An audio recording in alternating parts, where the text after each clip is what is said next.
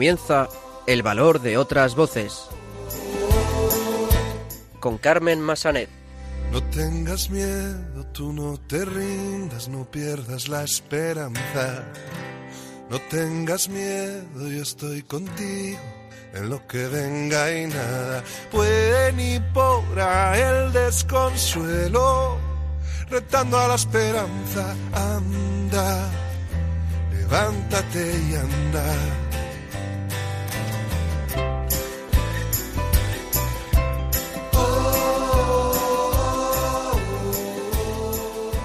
Muy buenas tardes, bienvenidos a una nueva edición de El Valor de otras Voces, el programa de discapacidad de Radio María.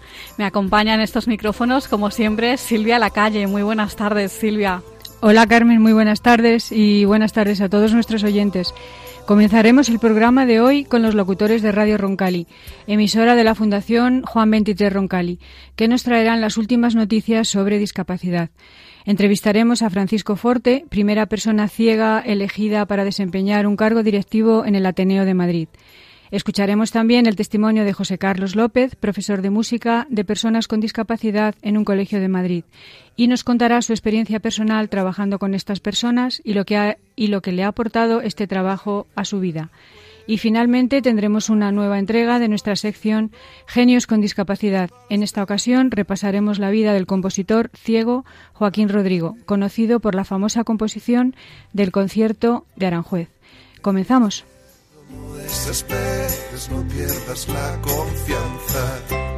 No tengas miedo, yo voy contigo, siempre y a donde vayas. No dejes que envejezca un solo sueño cosido alguna almohada, anda, levántate y anda.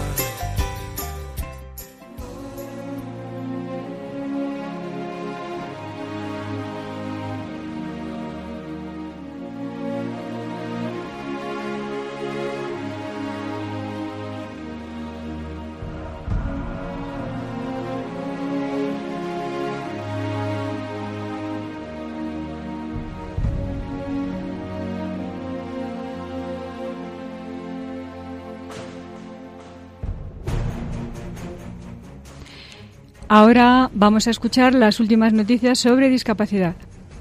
Buenas tardes Silvia y buenas tardes queridos oyentes del valor de otras voces. Cuéntanos, ¿qué noticias nos puedes contar sobre discapacidad, María Elena? Pues hablando un poco de cultura, en la localidad de Teror, que se encuentra en la isla de Las Palmas, acogieron el pasado jueves la undécima muestra insular de corto, cortometrajes de personas con discapacidad en el auditorio municipal de la localidad. Ocho de los centros ocupacionales que hay en la isla mostraron sus películas de humor reflexivas y críticas diversas con temas sociales y de actualidad. El alcalde de Terror y la concejala de Servicios Sociales dieron la bienvenida a los participantes en la muestra de apoyando desde el Tratamiento de Terror un año más en esta, esta, esta iniciativa.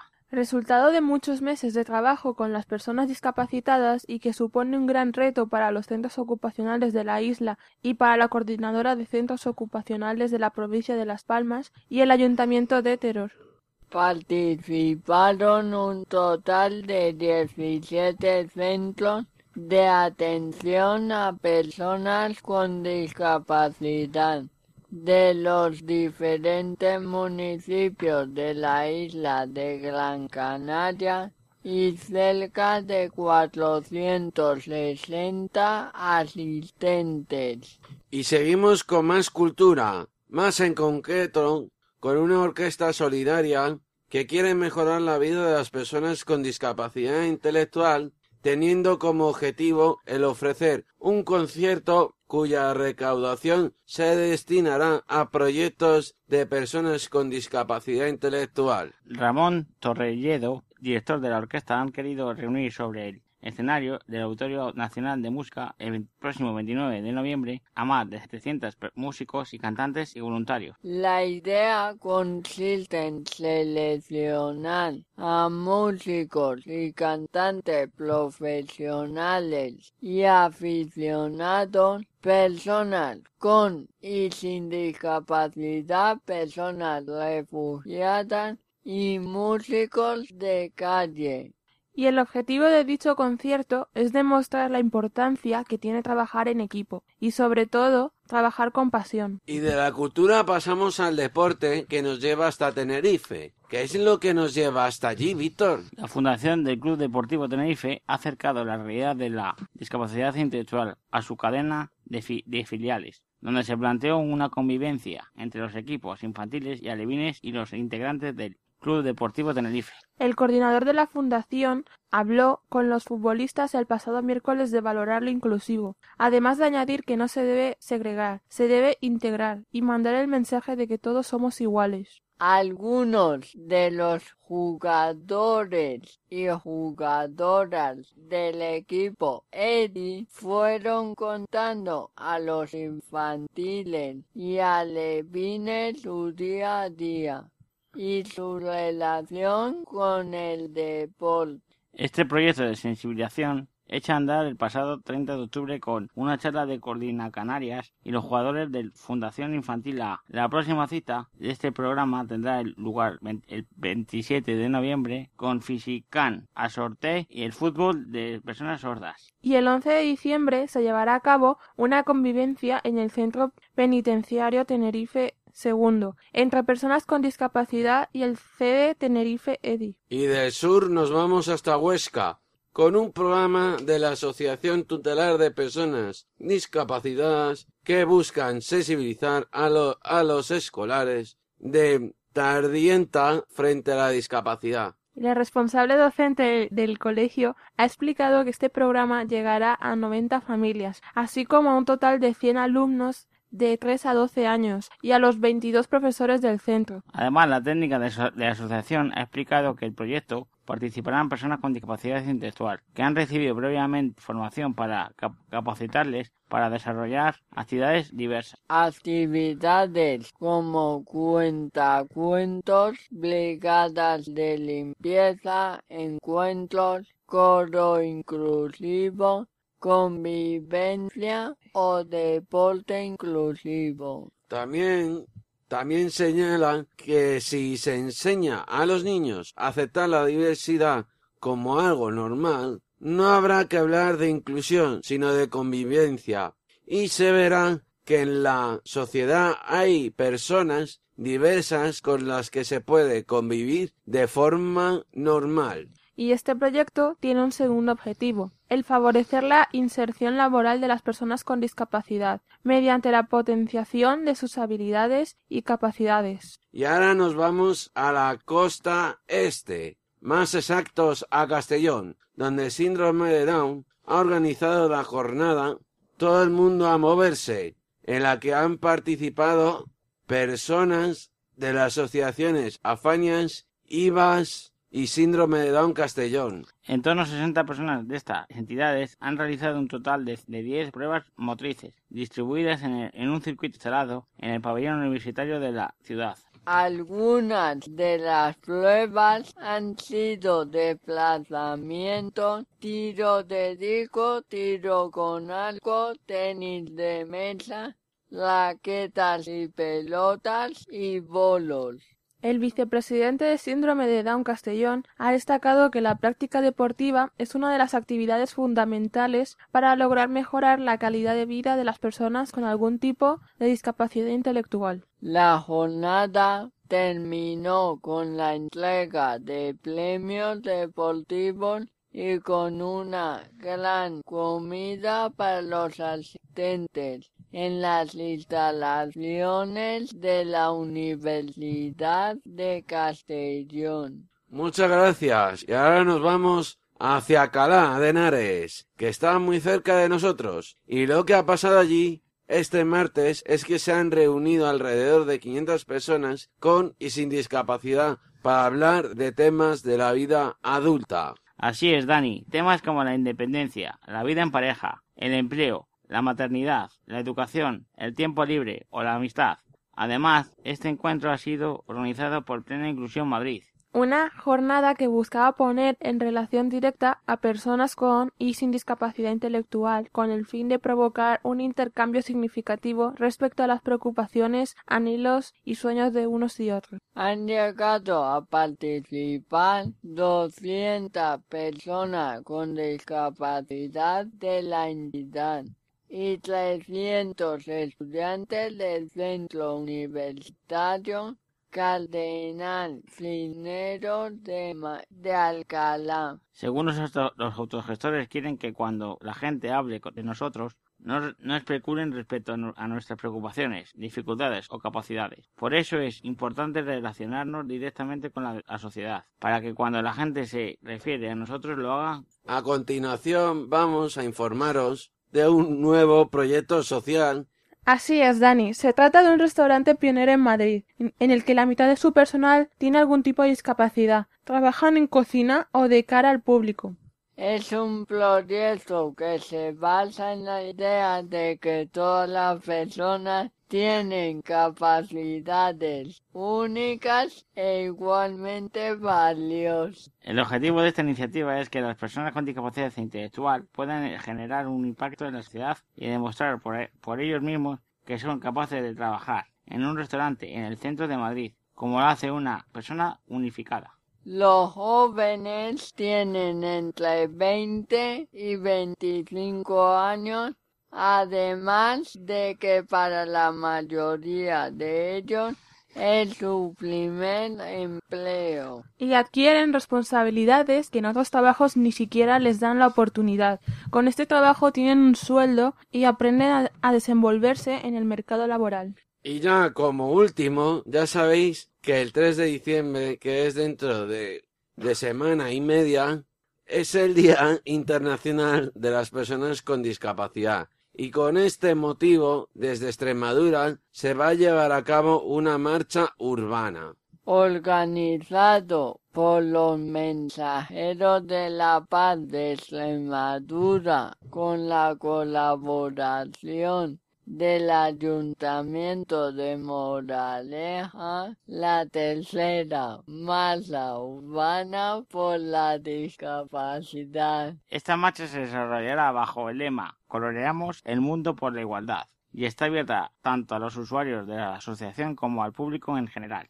Todo ello con el fin de dar visibilidad a nuestro colectivo de personas con diversidad funcional, así como sus capacidades y cualidades. Está previsto que la marcha comience a las once y media y partirá del centro ocupacional de Moraleja para terminar en Plaza de la Encomienda, donde luego se llevará a cabo la lectura de un manifiesto. Desde la organización se ha solicitado a los participantes que acudan a la cita vestidos de colores para dar color a la masa y hacer más visible el mensaje que se quiere transmitir. Por eso desde Radio Roncali os animamos a todos los que seáis de alrededor que participéis y que disfrutéis de este día como lo haremos nosotros. Y hasta aquí el valor de otras voces.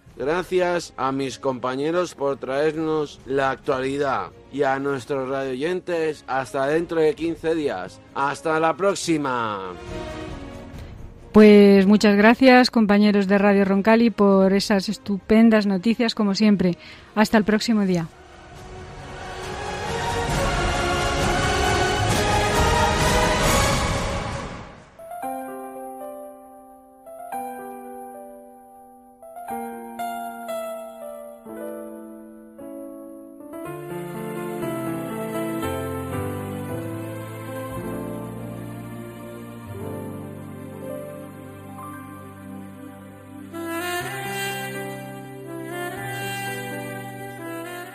El valor de otras voces, el programa de discapacidad de Radio María.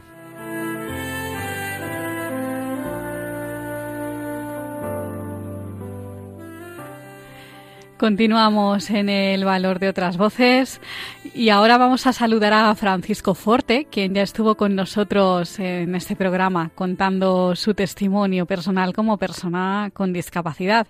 Y en esta ocasión lo, hemos querido traer al programa porque es la primera persona ciega que ha sido elegida para desempeñar un cargo directivo en el Ateneo de Madrid concretamente el de depositario de la Junta de Gobierno.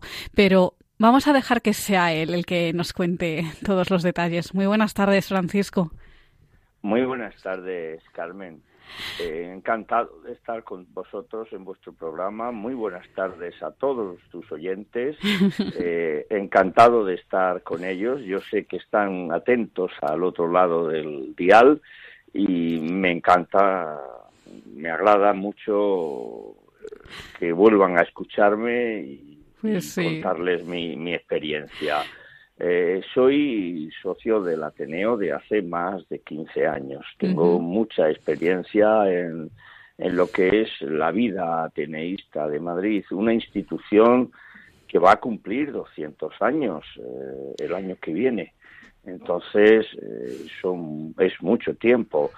Esta institución nació desde el ámbito liberal y ha sido siempre eh, una espiga o un espigón o una avanzadilla en el, en, el progreso de este país. Eh, por allí pasaron Larra, eh, por allí pasó Galdós, por allí pasó Salmerón, por allí pasaron después Galdós eh, y otros muchos, otras muchas personalidades de la vida española, política, literaria.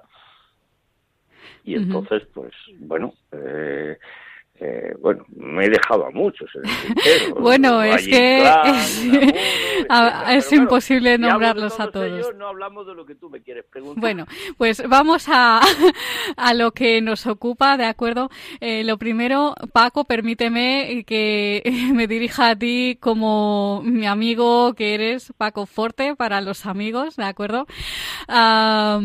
Mm, cuéntanos eh, cuál ha sido tu trayectoria pues mm, profesional en este caso pues dentro de la ONCE porque la trayectoria que tú tienes como economista pues ha servido un poco pues para desempeñar el trabajo que ahora vas a hacer en el Ateneo. Cuéntanos cómo ha sido un poco tu trayectoria bueno pues sí efectivamente efectivamente yo eh, hice la licenciatura de económicas en Valencia ya por los años 79 82 83 eh, por allí guardo muchos amigos y, muchos compañeros y algunos de ellos trabajan allí, otros por aquí por Madrid, etcétera. Y bueno, pues eh, después eh, empecé a trabajar en la ONCE, tuve un periplo, un periplo largo que me acabó trayendo a Madrid. llevo ya en Madrid 30 y algún años trabajando, de los 34 que he trabajado en la ONCE, y dentro de la ONCE pues siempre he estado muy ligado a, los temas de la gestión de venta, personal, organización de las ventas, eh, análisis de los estudios de cupón y cosas similares, ¿verdad? Eh, también dentro del plan de pensiones de la ONCE, la gestión de, de lo que es una cartera de una cartera de valores, de activos, ya sean acciones, eh, renta fija, renta variable, etcétera, etcétera.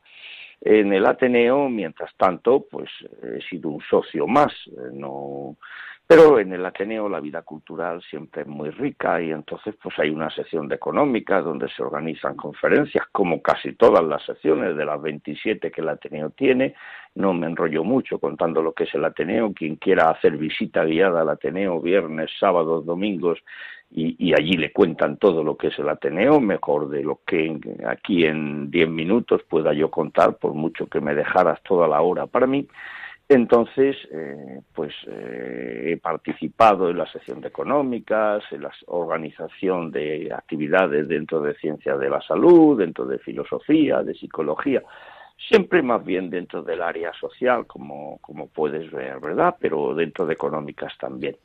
Y bueno, pues eh, hay la gestión del Ateneo tiene un órgano de gestión que se llama Junta de Gobierno, pero luego, como es muy democrático, pues tiene lo que se llaman comisiones de revisión de, eh, comisión de revisión de cuentas, comisión de informes de presupuestos, y en esas comisiones, pues eh, llevo participando desde el 2011. Como todos los compañeros sabían que en la 11 yo llevaba cosas como el plan de pensiones, pues eh, cuando llegaba el momento de hacer la revisión de presupuestos o la revisión de cuentas, pues eh, siempre me, pedían o me animaban o me votaban para que participara en esas comisiones. Y ahora ha sido elegido mm, depositario, de la Junta de Gobierno del Ateneo. La propia Junta de Gobierno, que son 11 miembros, uno de ellos es el depositario, otro es el contador, digamos que son los dos cargos económicos del Ateneo. ¿Tu trabajo exactamente cuál es? Lo que implica una doble responsabilidad. De un lado, eh, controlar el dinero y de otro, mm, multiplicarlo. Lo primero mm, es más fácil, lo segundo es más difícil. Entre el contador y el depositario la diferencia principal es que el contador es el que tiene que controlar, como la palabra dice, contar, el depositario es el que tiene que, en último término, eh, estar al tanto de las cuentas corrientes, de todo lo que hay, de todo lo que entra y de todo lo que sale para que no se pierda nada. Ni de dinero, ni de valores, como pueden ser eh, el inventario de cuadros, el inventario de libros. Para eso cuento con la ayuda del asocio bibliotecario, que es siempre el puntal, la, propia biblioteca, además del personal que trabaja en el Ateneo, tiene un socio bibliotecario. Eh, luego hay personal administrativo y técnicos profesionales, como es el caso del, del, experto en patrimonio, que es quien me tiene que asesorar, es decirme este cuadro es el que más vale, pues es el que mejor hay que custodiar y si se está deteriorando, pues a ver de dónde sacas el dinero porque hay que conservarlo. Claro. Entonces, eh, para desempeñar este trabajo, eh, ¿cómo vas a hacerlo? Eh, ¿Cuentas con apoyos tecnológicos específicos para realizarlo? ¿Vas a contar con el apoyo de alguien, algún secretario, alguien que te va a ayudar? El propio personal, el propio personal del Ateneo, tanto la secretaría como bueno, hay un departamento de administración donde hay un el, jefe de la administración es el que lleva, por decirlo así, el día a día de las cuentas y el contador y yo como depositario somos quienes tenemos que, por decirle así, pedirle cuentas eh, de que las lleva al día, de que no se deja nada en el tintero, de si hay problemas eh, pues con un proveedor porque quiere cobrar más pronto de la mm. cuenta o al contrario de que no ha cobrado y tiene que cobrar pues eh, un poco poner las cosas en su sitio y decirle a cada uno esto es así o esto es del otro lado o de aquella forma.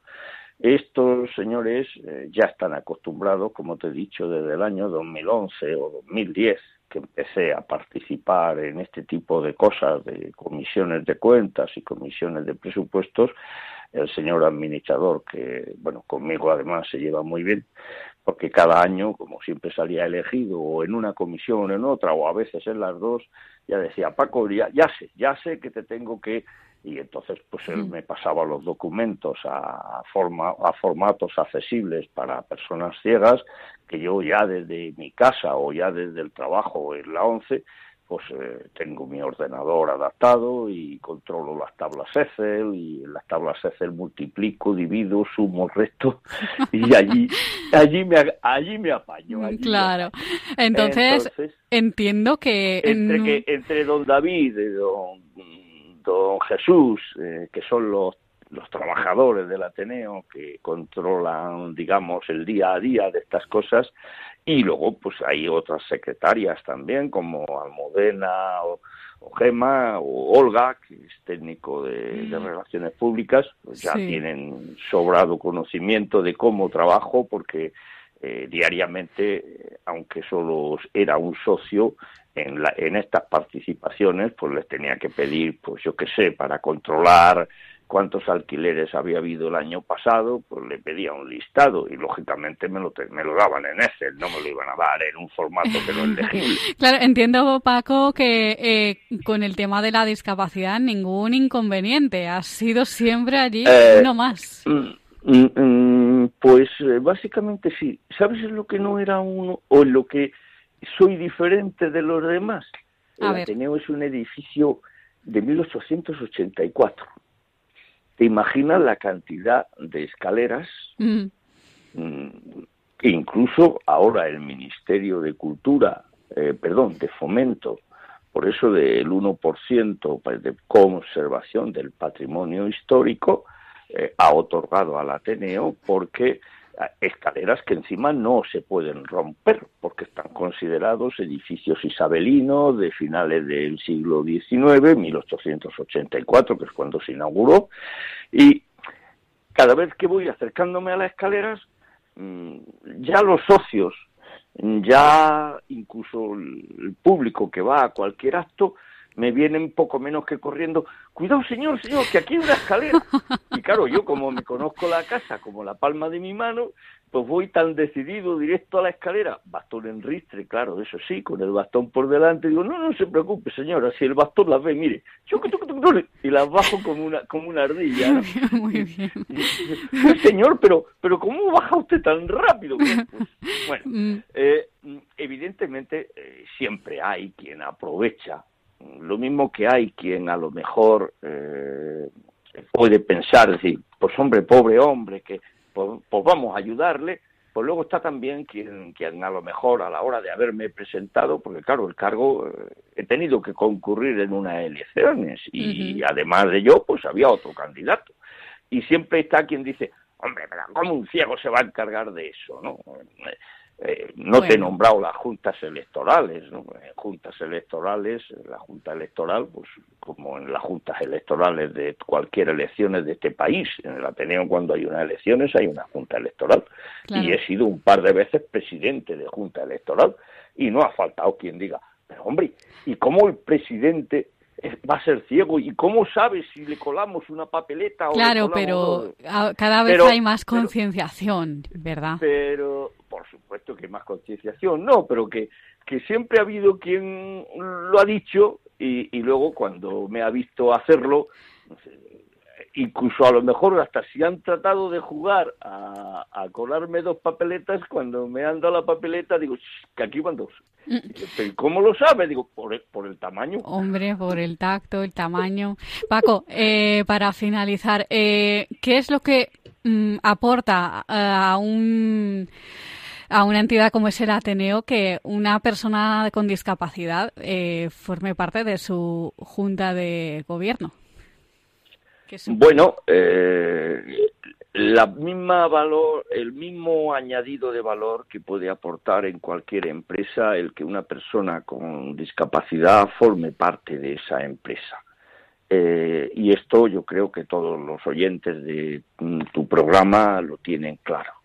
Eh, la discapacidad no es que sea un valor, no vamos a presumir de que por ser ciegos somos más o por ser Mm, o por tener otra cualquier discapacidad seamos más que los demás. Pero sí tenemos un pequeño plus en una cosa, es que estamos más acostumbrados a superar las dificultades.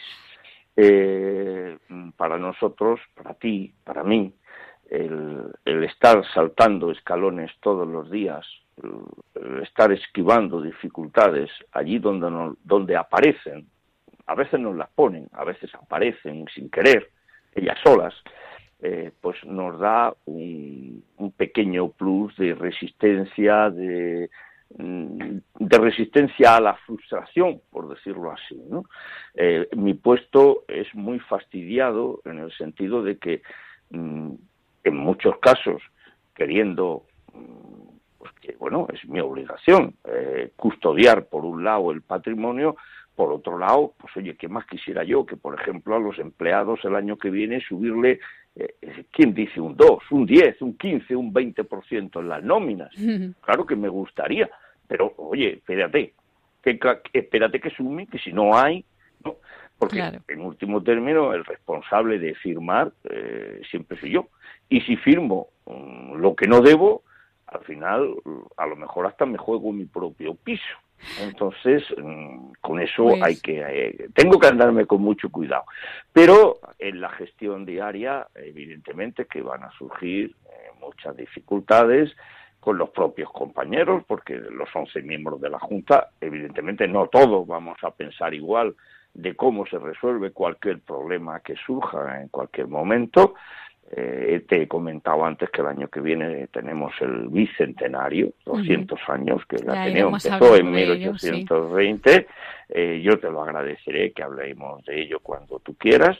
Entonces, pues eh, tenemos cosas muy bonitas, incluso ya hemos hablado con la ONCE que alguna cosita nos va a hacer alguna gracia especial nos va a hacer y quedará muy bonito para todos los españoles. Paco, eh, tenemos que dejarlo aquí, pero ha sido un verdadero placer, de verdad. Francisco Forte, la primera persona ciega que ha sido elegida para desempeñar un cargo en el, un cargo directivo en el Ateneo de Madrid, concretamente el de depositario de la Junta de Gobierno. Muchísimas gracias, Francisco, por estar con nosotros. Gracias a ti, a tus oyentes, eh, por la paciencia en escucharme, que yo sé que me enrollo un poquito, pero, pero yo sé que les habrá gustado, espero les haya gustado lo que te he contado y bueno, pues gracias a ti por atenderme y por tener en cuenta esta nueva faceta en mi, en mi vida personal, porque esto ya no es profesión, el, el cargo es totalmente gratuito, aquí no se cobra nada. Esto, yo ya en la ONCE estoy jubilado por razones de edad y aquí esto es gratuito, o sea, yo cobro mi pensión y como te he dicho, mm, el cargo de depositario, pues lo que me juego en mi piso. Pues un abrazo. No es embargable. Un abrazo, un abrazo, Paco, un placer. Espero, espero que sigamos en contacto. Hasta luego.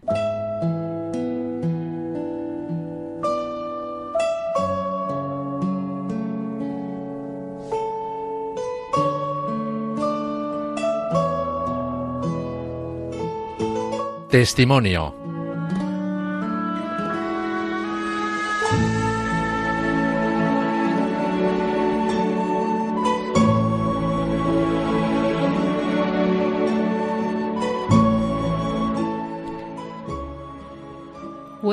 Continuamos en el valor de otras voces y ahora vamos a escuchar el testimonio de José Carlos López, profesor de música de personas con discapacidad en un colegio de Madrid.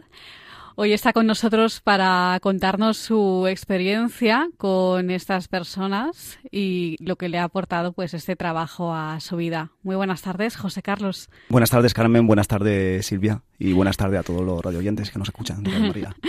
pues un placer tenerte en el programa. En primer lugar, cuéntanos un poquito de ti. ¿A qué te has dedicado en tu vida? ¿Cuál ha sido tu trayectoria dentro de la música? Pues dentro de la música yo llevo muchísimos años ejerciendo como profesor de, guitarra a nivel particular en diferentes academias de Madrid, eh, convalidándolo todo con, una segunda profesión periodística, que ya os hablaré un pelín más adelante si me preguntáis por ello. Y desde hace unos años, desde hace un año y medio aproximadamente, decidí compatibilizar mi carrera de profesor de música, de guitarra, estudié un máster en musicoterapia y, hoy en día trabajo como profesor de guitarra y como musicoterapeuta. Y como bien dices, pues trabajo como musicoterapeuta en un centro de educación especial de la, de la Comunidad de Madrid, de aquí de Madrid, y también trabajo en una escuela de música con, con niños con niños y adultos con discapacidad y también como, como profesor de guitarra de alumnos. Pues cuéntanos qué es eso de la musicoterapia, quién va dirigida, objetivos, cuéntanos un poco.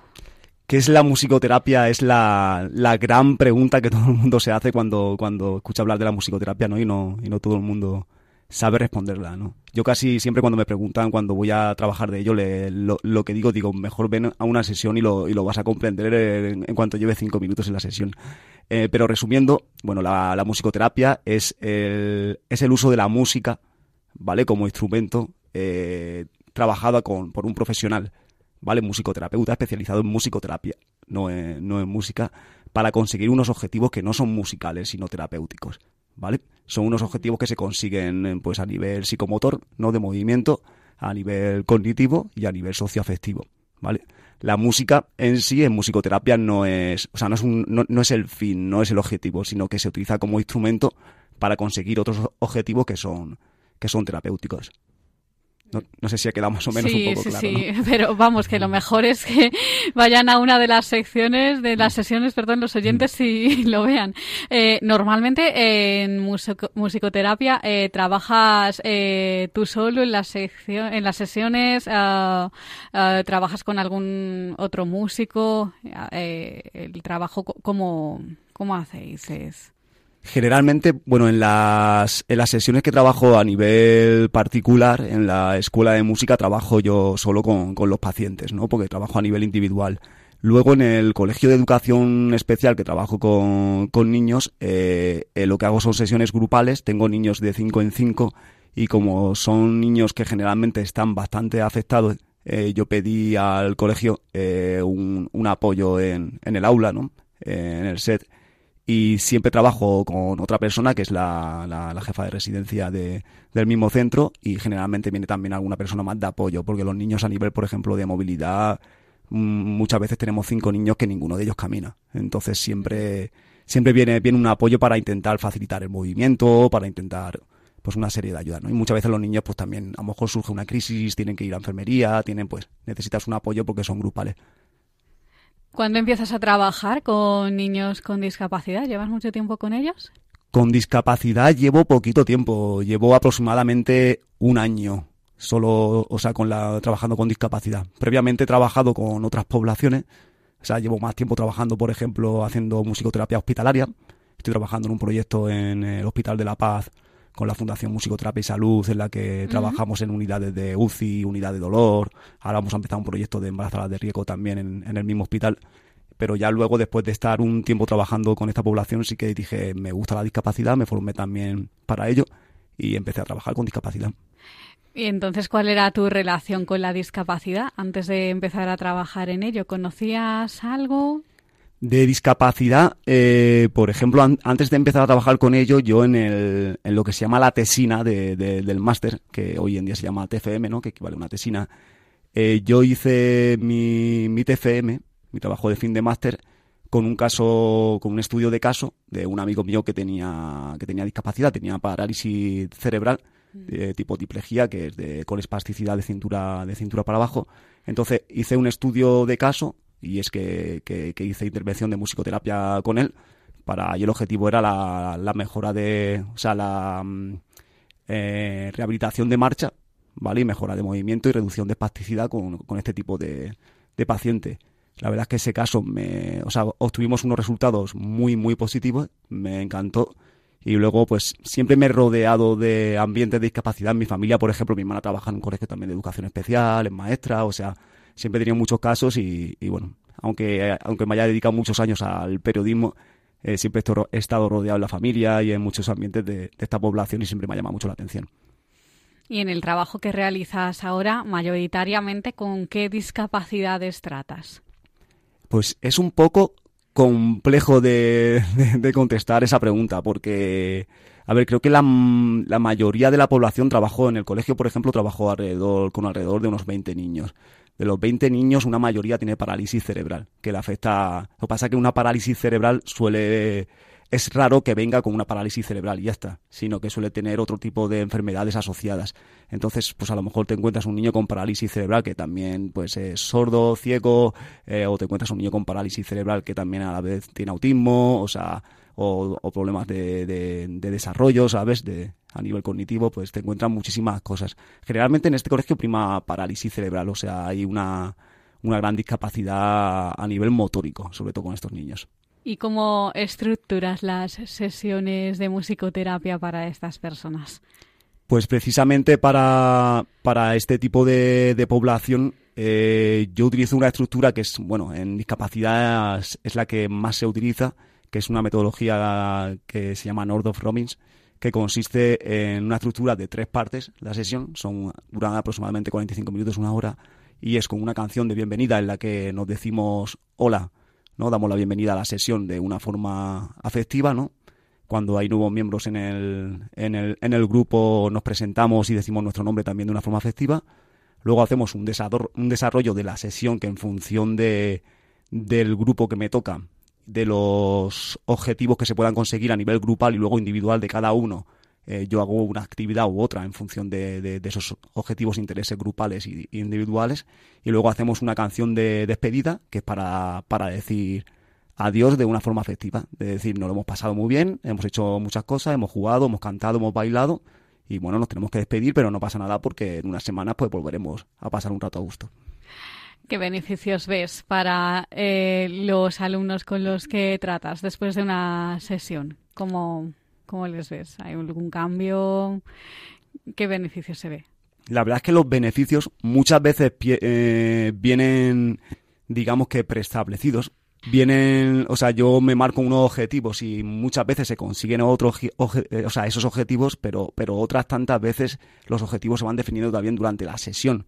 Porque nosotros, a ver, los musicoterapeutas, estamos completamente observando las la respuestas de los pacientes y en función de esas respuestas, pues vamos en una dirección o en otra dirección. Los objetivos muchas veces cambian. Pero sí que es verdad que los resultados eh, mayoritariamente, o sea, son muy palpables. Por eso invito a la gente que, que, tenga oportunidad que, venga y lo vea, ¿no? O, o que, lo use. ¿Y a ti concretamente qué te aportan estas personas? Pues a mí me aporta estas personas la discapacidad y bueno y la musicoterapia concretamente me aporta todo. Para mí es la vida.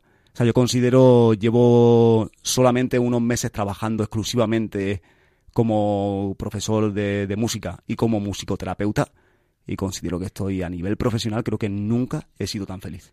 Qué bonito. Pues ¿y la acogida por parte de las familias, de los usuarios, ¿cómo es? Pues la acogida generalmente es bastante, bastante positiva, el feedback que se consigue.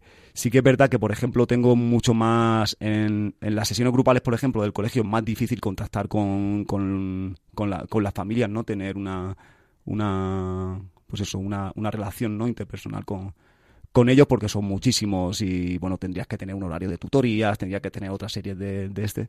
Pero sí que es verdad que yo les mando un reporte de todo lo que se consiguen con, con sus niños, con una evolución, porque yo después de cada sesión relleno una hoja de registro, o sea, una ficha de registro donde pongo todas las cosas que han sucedido y luego le paso eh, un feedback. Y luego, por ejemplo, cuando trabajo en la escuela, con los niños que sí que trabajamos a, a nivel particular, o sea, sí que sí que es tremendo. O sea, sí que los padres te, te, dicen, pues mira, a mejorar un niño, por ejemplo, con autismo, te dice, pues se concentra muchísimo más, a nivel socioafectivo se relaciona mejor con los niños.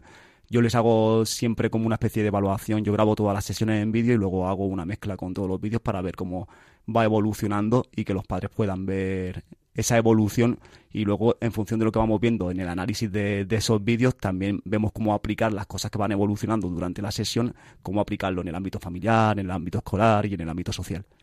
¿Hay alguna anécdota con estos usuarios, que con algún usuario que te haya emocionado, impactado especialmente?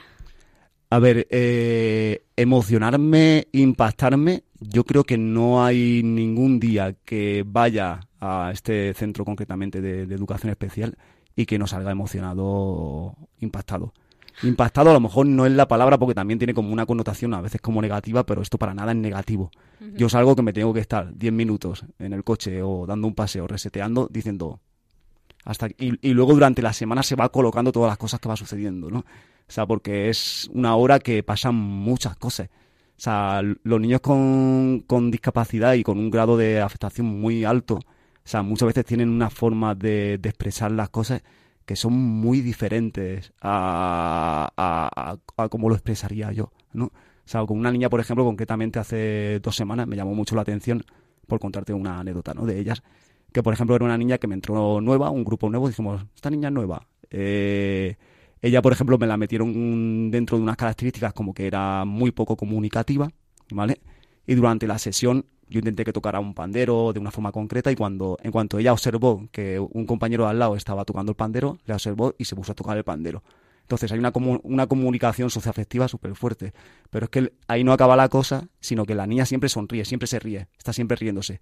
Pero entonces se reía mientras tocaba el pandero, miraba al compañero, se reía, pero es que llegó un punto que estaba llorando mientras se reía. Entonces se le caían las lágrimas y decía, no es que esta niña no expresa la, a lo mejor la felicidad o la emoción con la risa, que es lo que hace siempre, que lo tiene, lo tiene incluso como un automatismo, sino que llora Fíjate. Que es un paso más allá, ¿no? De la, de la risa para expresar esa, esa alegría, ¿no? Bueno, y para finalizar, ¿qué es lo que has aprendido de toda esta experiencia del tiempo que llevas? Pues he aprendido una cosa, eh, puede quedar como, no sé si un poco cursi en la palabra, pero he aprendido que todo el tiempo que llevo haciendo no es nada con todo lo que queda, porque el aprendizaje de esto de cada día es tan, tan grande, o sea, yo cada sesión que veo, cada niño con el que trabajo, pienso que va a estar que a lo mejor me, me preparo una sesión para un niño con TDAH, con TEA, con, ¿sabes? Con, con cualquier problemática, digo, voy a hacer esto, voy a trabajar la atención, voy a trabajar el freno inhibitorio, la escucha activa, y de pronto trabajo otra cosa. Y me lleva por otros caminos. O sea, es como ellos me enseñan, me enseñan cada día, ¿no? Me, me dan lecciones de, de, vida, ¿no? Que la comunicación es, es mucho más que las palabras, que, que las emociones es mucho más que reír cuando estás alegre y ya está y que muchísimas cosas más. Sí, pues José Carlos López, profesor de música mm, para mm, de personas con discapacidad en un colegio de educación especial de Madrid. Muchísimas gracias por contar tu testimonio hoy aquí. Seguramente que has ayudado e inspirado a muchas personas hoy.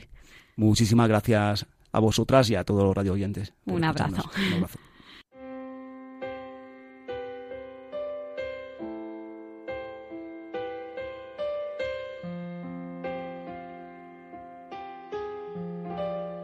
Genios con discapacidad.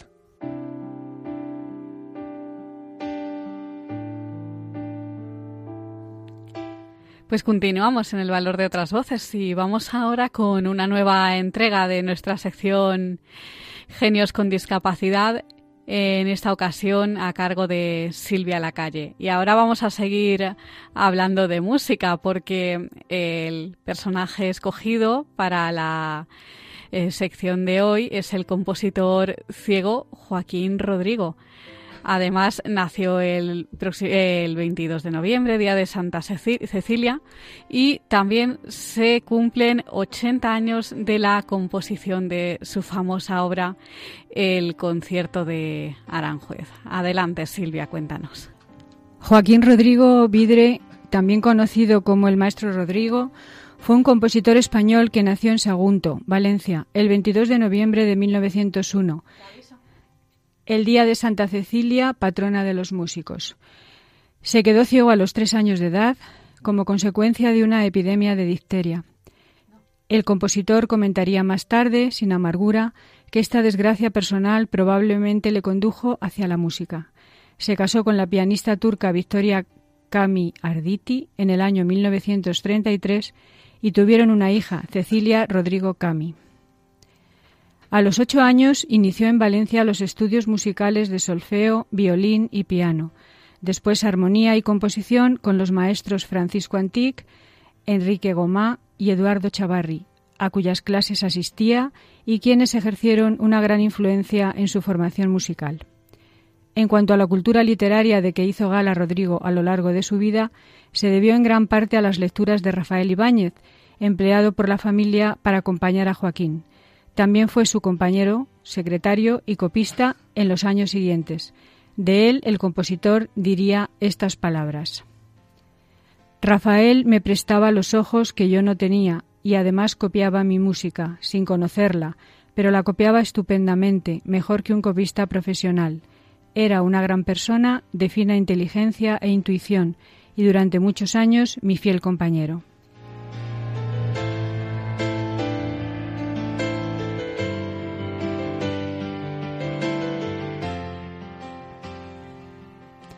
Para escribir sus composiciones, Joaquín Rodrigo siempre utilizó el sistema Braille, dictando a continuación a su copista la obra completa, nota por nota. Después procedía a la corrección final, en colaboración con su esposa.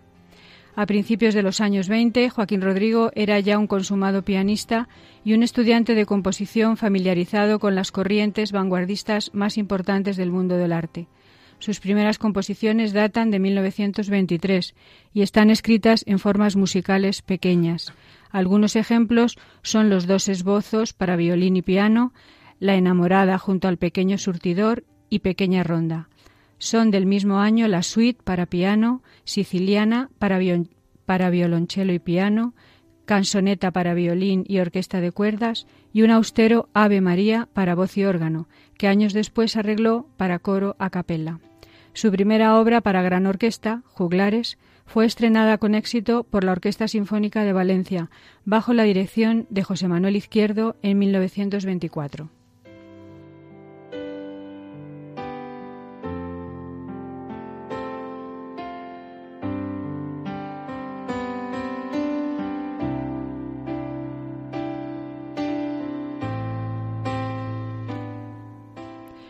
Animado por este triunfo, Joaquín se presentó a un concurso nacional al año siguiente con una obra mucho más ambiciosa, Las cinco piezas infantiles, primera de las obras que dedicó a su esposa y por la que recibió una mención honorífica del jurado.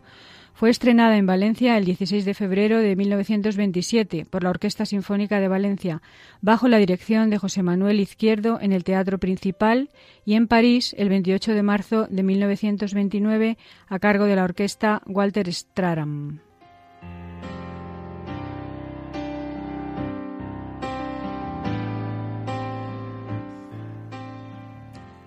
Paralelamente, en el año 1927 se marcha a París, siguiendo los pasos de sus antecesores Manuel de Falla, Enrique Granados, Joaquín Turina e Isaac Albéniz, y allí estudia con Paul Ducas durante cinco años. Se inscribe en la Escuela Normal de Música y entabla amistad con Maurice Ravel, Darius Milhaud, Arthur Honegger, Igor Stravinsky y Manuel de Falla, entre otros.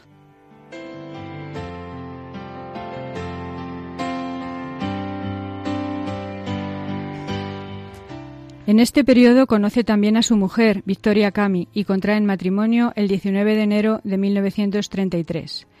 En el año 1934 vuelve a España y gana la beca Conde de Cartagena, que le permite volver a París para continuar su formación.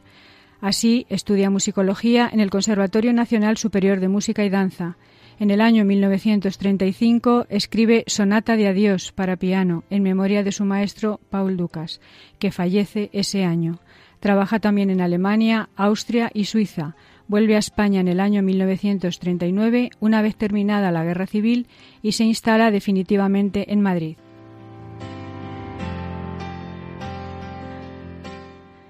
Su gran éxito lo lograría inmediatamente después de la guerra, con el famoso concierto de Aranjuez para guitarra y orquesta, que se estrenaría en Barcelona en 1940. Esta obra le convertirá en el líder de la música española de la posguerra y le da una fama a nivel mundial en esos años. Hoy en día la obra sigue siendo un, un éxito universal.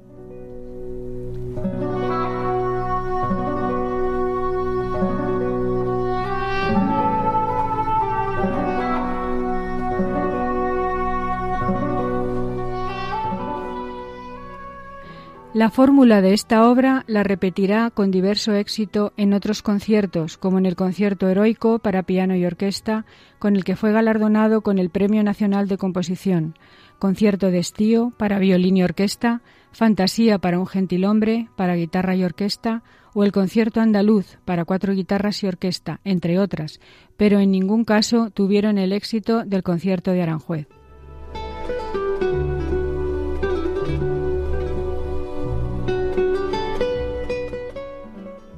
Desde que tiene este triunfo emprende muchas actividades artísticas, creativas y académicas.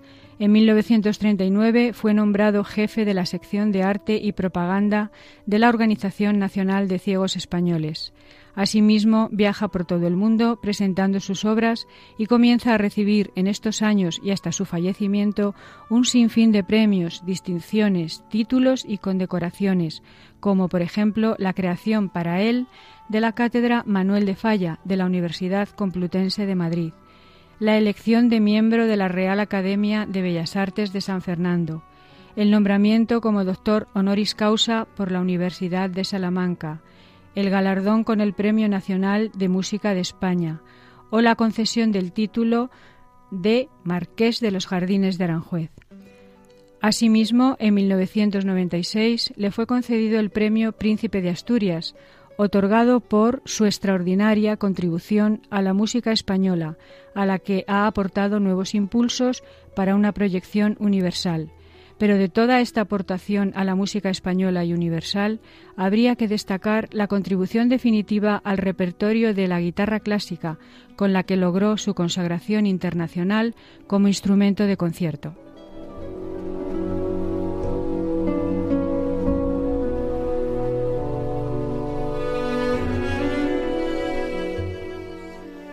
Joaquín Rodrigo falleció en Madrid el 6 de julio de 1999, dos años después del fallecimiento de su esposa Victoria Cami. Ella había sido su inseparable compañera y su colaboradora más importante en su trabajo de compositor. Ambos descansan en el panteón familiar del cementerio de Aranjuez, junto a una guitarra cubista homenaje del escultor Pablo Serrano a Joaquín Rodrigo. La hija de ambos, Cecilia Rodrigo Cami, fundó la editorial Ediciones Joaquín Rodrigo en 1989 y creó la Fundación Victoria y Joaquín Rodrigo en 1999, con el objetivo de preservar y difundir la obra de su padre.